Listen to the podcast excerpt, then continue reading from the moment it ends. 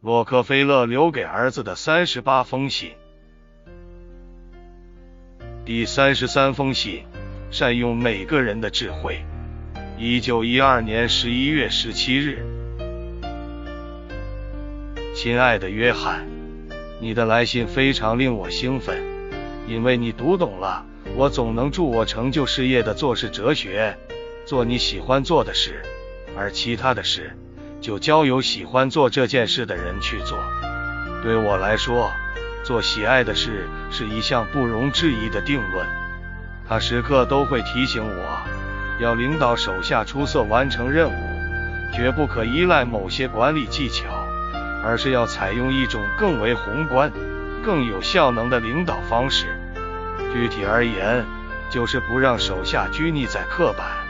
知识的工作岗位上，而是想办法利用每个人的长处，并诱发他们将热情倾注在工作之中，来成就出绝佳的生产力。这就是我的制胜之道。我在读书时就记得这样一句话：最完美的人，就是那彻底投身于自己最擅长的活动的人。后来经我改造，将其变为我管理上的一个理念。最能创造价值的人，就是那彻底投身于自己最喜欢的活动的人。我说过，每个人都有忠于自己的天性，都渴望成为自己想要成为的人，而他们实现忠诚自己的方式，就是做自己喜欢做的事。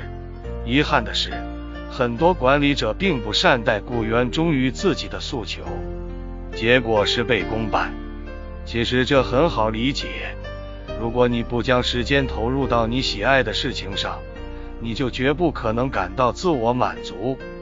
如果你得不到自我满足，你就将失去生活的热情。如果你失去生活的热情，你就将失去生活的动力。指望一个失去工作动力的人去出色完成工作任务，就像指望一个停摆的闹钟去准确报时一样，可笑至极。所以，我时刻不忘给予手下忠于自己的机会，燃烧他们的热情，让他们的特别才干发挥到极致，而我自己从中收获的，恰恰是财富与成就。忠于自己，就将使自己赢得人生中最伟大的一场战役。谁会放过这样的机会呢？你要想成功利用手下的热情，你必须知道领导者的职责。不是要挖掘手下的弱点，而是要关注手下的优点与才干，并让这些优势充分发挥出来。我没有挑部署最脆弱的特质的习惯，却总要找寻他们最坚强的部分，让他们的才干充分展现在工作的挑战与需求上。例如，我重用阿奇博尔德先生，与有些人不同，我不以自己的好恶。为先选拔人才的标准，我用人并不会看他身上贴着什么标牌，我看重的是他在工作中展示出来的能力。我喜欢自己的喜好，但更喜欢效率。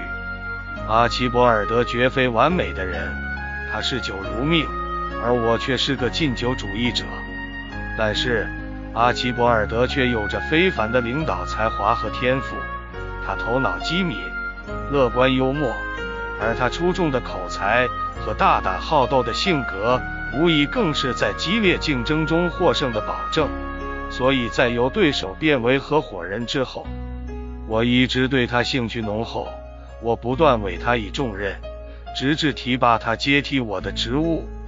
他已经证明了自己是一名天才的领导者。他的职业生涯是那样特殊，如果他没有不好习惯的影响。他的成绩将更加耀人。我的目的是要在每位手下身上找出我所重视的价值，而不是那些我所不乐见的缺点。我找出每个员工值得重视的部分，并致力于将员工的优点转化成出色的才能，而不会试图修正他们的缺点。所以，我总是拥有健全能力、乐意奉献的部署。约翰。没有人是无所不能的。现在你是一位管理者，你的成就依赖于你领导能力的发挥。依赖于你手下做事才能的发挥。你需要知道，你的手下可挑剔的地方不胜枚举，但是你要专注于发掘每个人潜在的优点，注意他们在每个细节上的杰出表现，以及他们为了将事情做得出色而对完美主义近乎苛求的坚持。这是你领导力的优势所在。一个人不能主宰一个集体。我不否认领导者的巨大作用，但就整体而言，取胜靠的是集体。我所取得的任何荣誉，所依靠的都是集体的力量，而绝非我个人。也只有众人都付出努力，才能相信并期待奇迹的出现。祝你好运，我的儿子，爱你的爸爸。